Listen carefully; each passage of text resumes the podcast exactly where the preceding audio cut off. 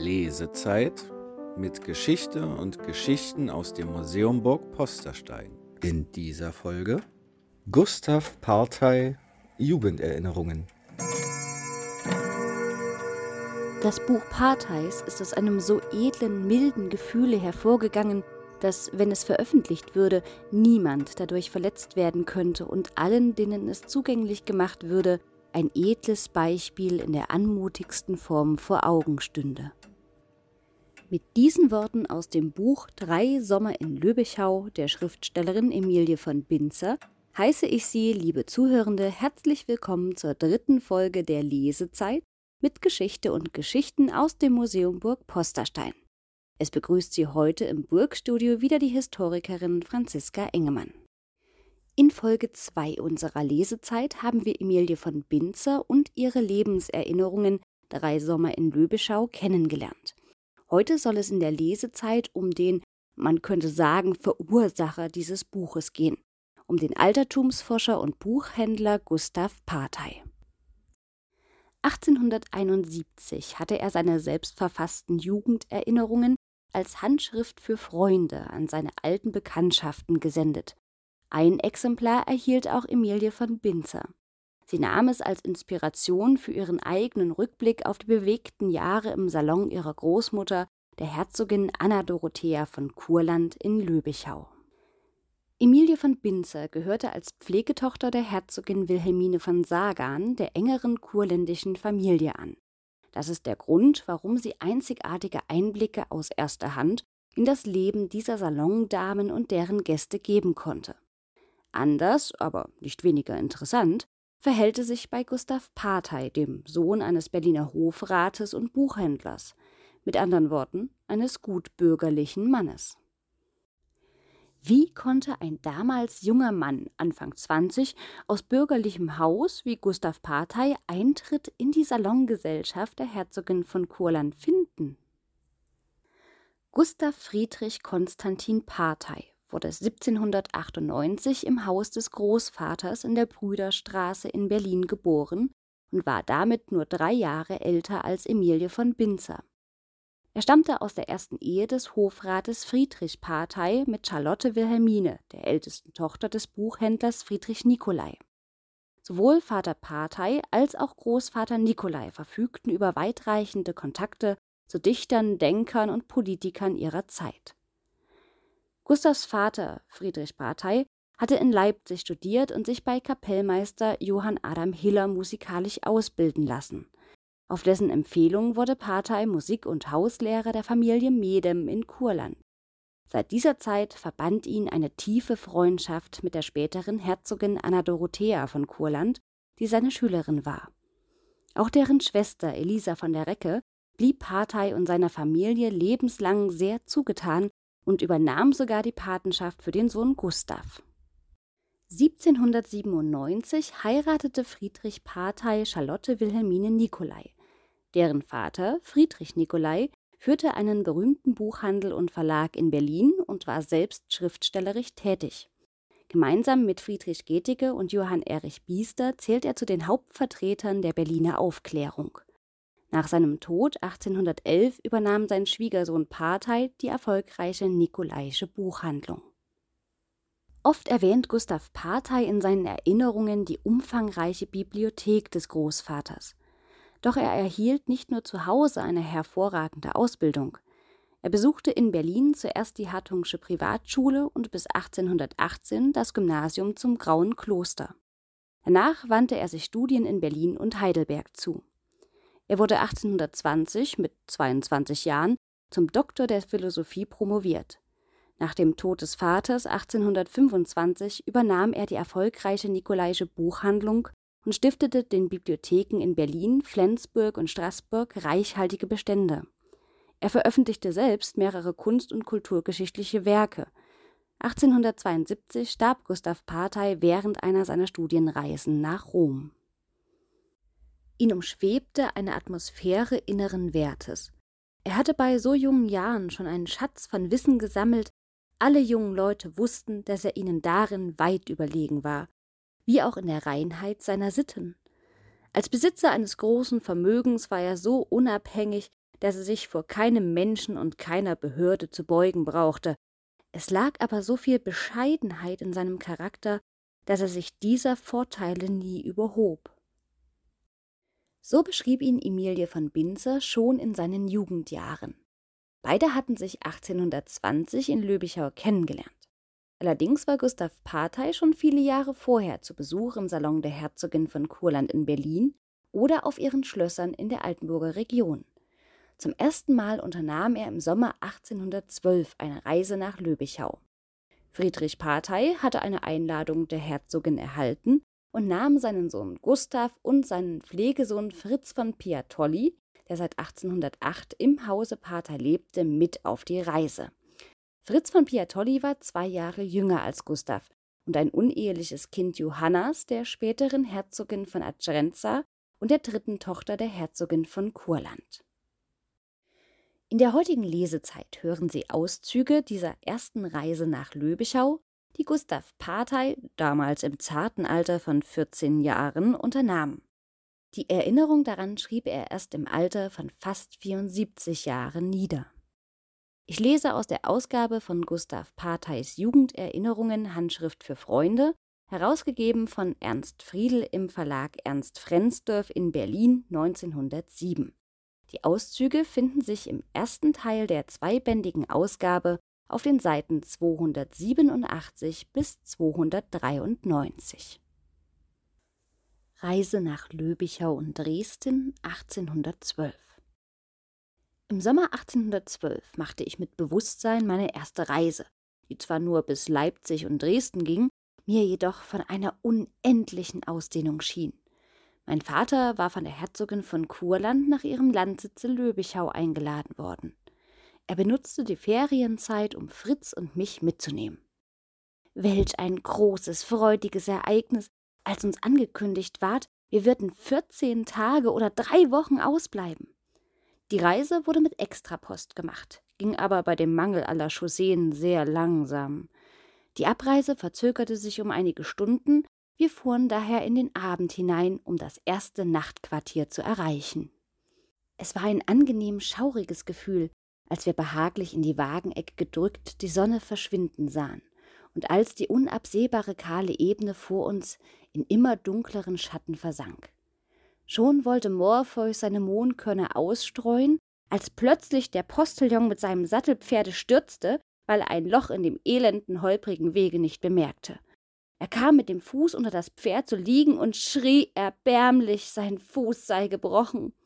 Wir stiegen erschreckt aus dem Wagen, und mein Vater sah, was zu tun sei. Er wurde auch hier von seinem guten Glücke nicht verlassen, denn schon hörte man ein uns entgegenkommendes Fuhrwerk. Die Bauern leisteten hilfreiche Hand. Es galt, das Pferd in die Höhe zu bringen, ohne den Postillon zu beschädigen. Als mein Vater ihn eifrig bemüht sah, seinen Fuß unter dem Tiere hervorzuziehen, sagte er halb lachend und ihn ermutigend Sei froh, Schwager, dass du noch ziehen kannst, dann ist der Fuß nicht gebrochen. Alles gelang auf das Beste. Weder Ross noch Reiter hatten Schaden genommen. Nach kurzem Aufenthalte saß der Postillon wieder im Sattel und brachte uns in dunkler Nacht zur nächsten Station. Noch sehe ich, wie er sehr vergnügt über das reiche Trinkgeld dem Stall zuhumpelte. Eine kleine Tagereise brachte uns von Leipzig nach Löbichau in der Nähe von Gera. Beim Eintritt in das Herzogtum Altenburg fanden wir die schönsten mit Bäumen eingefassten Chausseen, auf denen der Wagen wie auf einer Tenne hinrollte. Dies war der Verdienst des Ministers von Tümmel, der darin allen Nachbarstaaten mit gutem Beispiel voranging. Die Lage des Schlosses Altenburg auf hoher Felskuppe setzte mich in Entzücken, und das Interesse an dem Orte ward noch vermehrt, als mein Vater uns die Geschichte des Ritters Kunz von Kaufungen erzählte. Die beiden geraubten sächsischen Prinzen hatten in eben diesem prächtigen Schlosse gewohnt. In Löbichau war an Fürstlichkeit kein Mangel.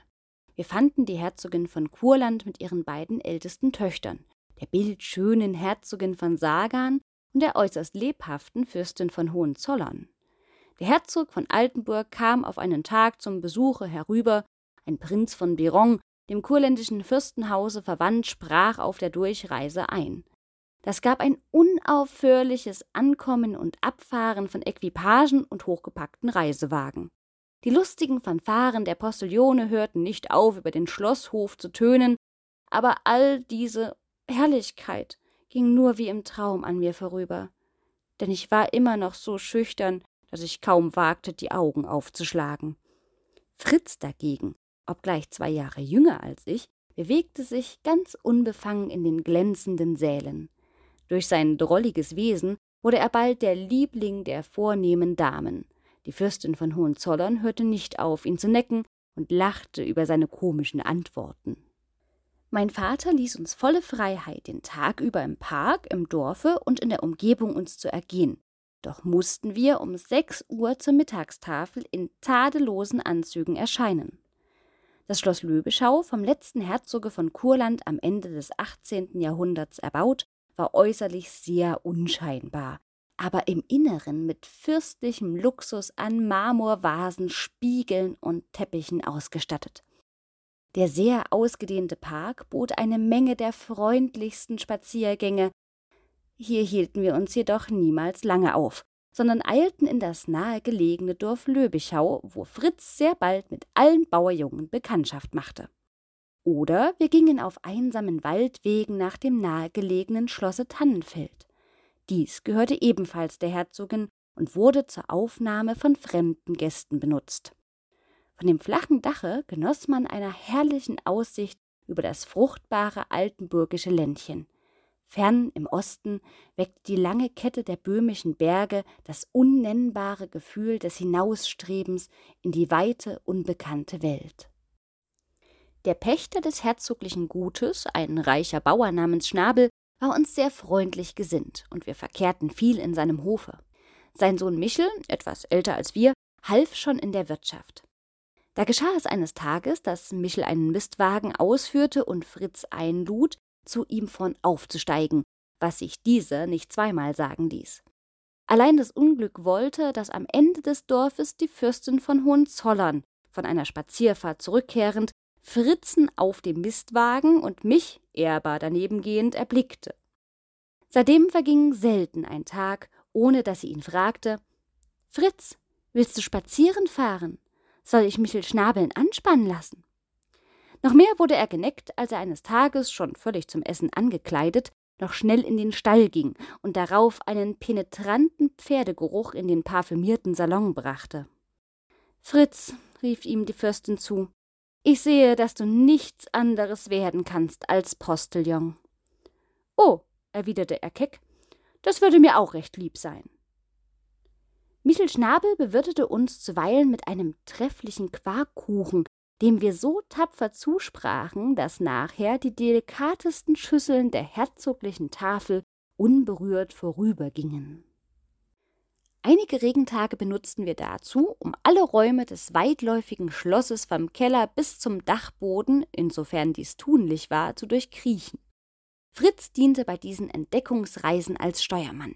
Er wurde nicht müde, auf den langen, dunklen Korridoren, die durch alle Stockwerke führten, eine Tür nach der anderen aufzuklinken, um in neue, unbekannte Gegenden zu gelangen. Diese Streifzüge führten uns auch in die Bibliothek. Hier ging ich alsbald vor Anker und ließ Fritzen seine Reise allein fortsetzen.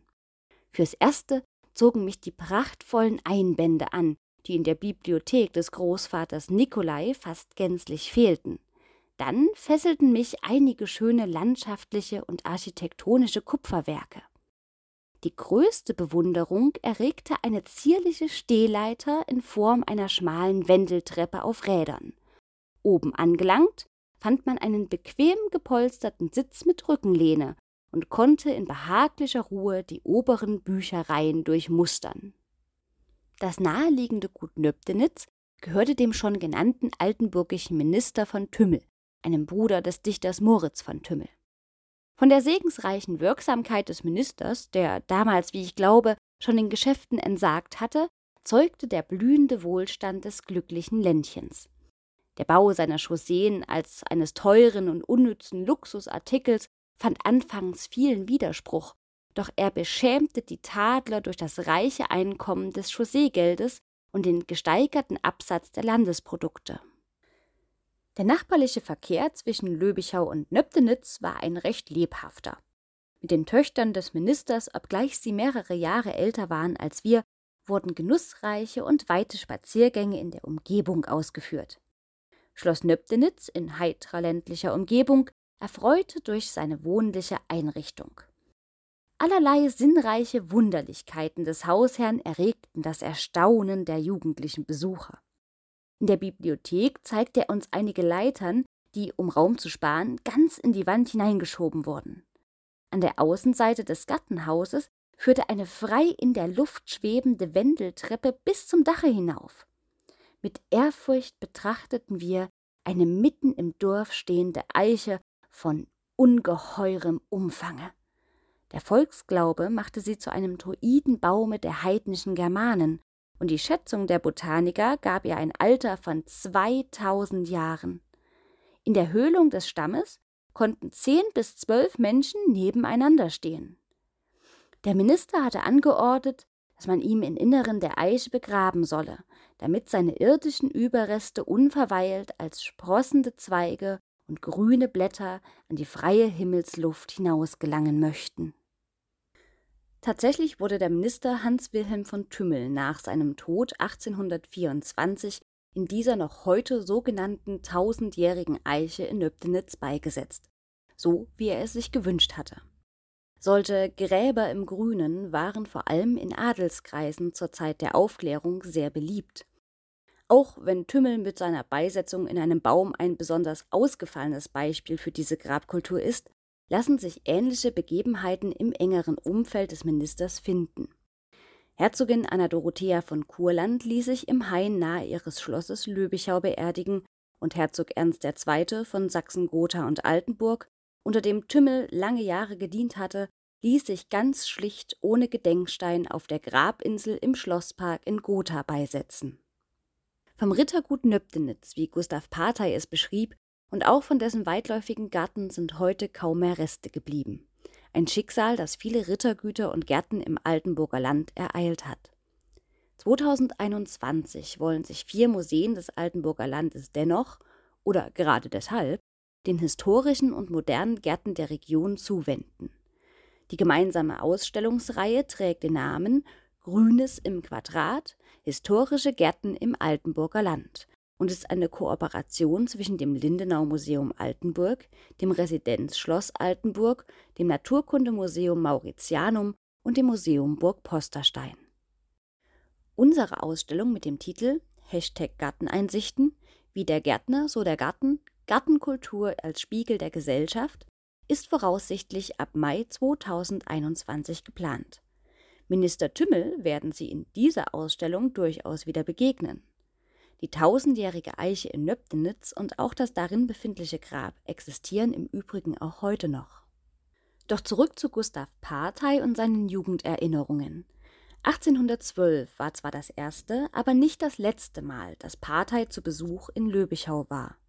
Sein zweibändiger Bericht endet im Jahre 1821, nachdem er in Begleitung der Herzogin von Kurland einige Zeit in Paris verbracht hatte. Es sind tatsächlich seine Erinnerungen an seine Jugendzeit, die er niederschrieb und die auch nur für seine Familie und Freunde, nicht für eine Veröffentlichung gedacht waren. Doch auch Emilie von Binzer lag mit ihrer Einschätzung nicht falsch. Parteis Absicht war es nie, jemanden in diesem Buch zu diskreditieren, und so wurde das Werk posthum und mit Einwilligung der Familie veröffentlicht. Im Übrigen die Nikolaische Verlagsbuchhandlung, die Gustav Partei nach dem Tod seines Vaters weiterführte, existiert bis heute und gilt als die älteste Buchhandlung Berlins. Und damit verabschiede ich mich von Ihnen, liebe Zuhörende, und hoffe, Sie auch in der nächsten Folge der Lesezeit mit Geschichte und Geschichten aus dem Museum Burg Posterstein begrüßen zu dürfen.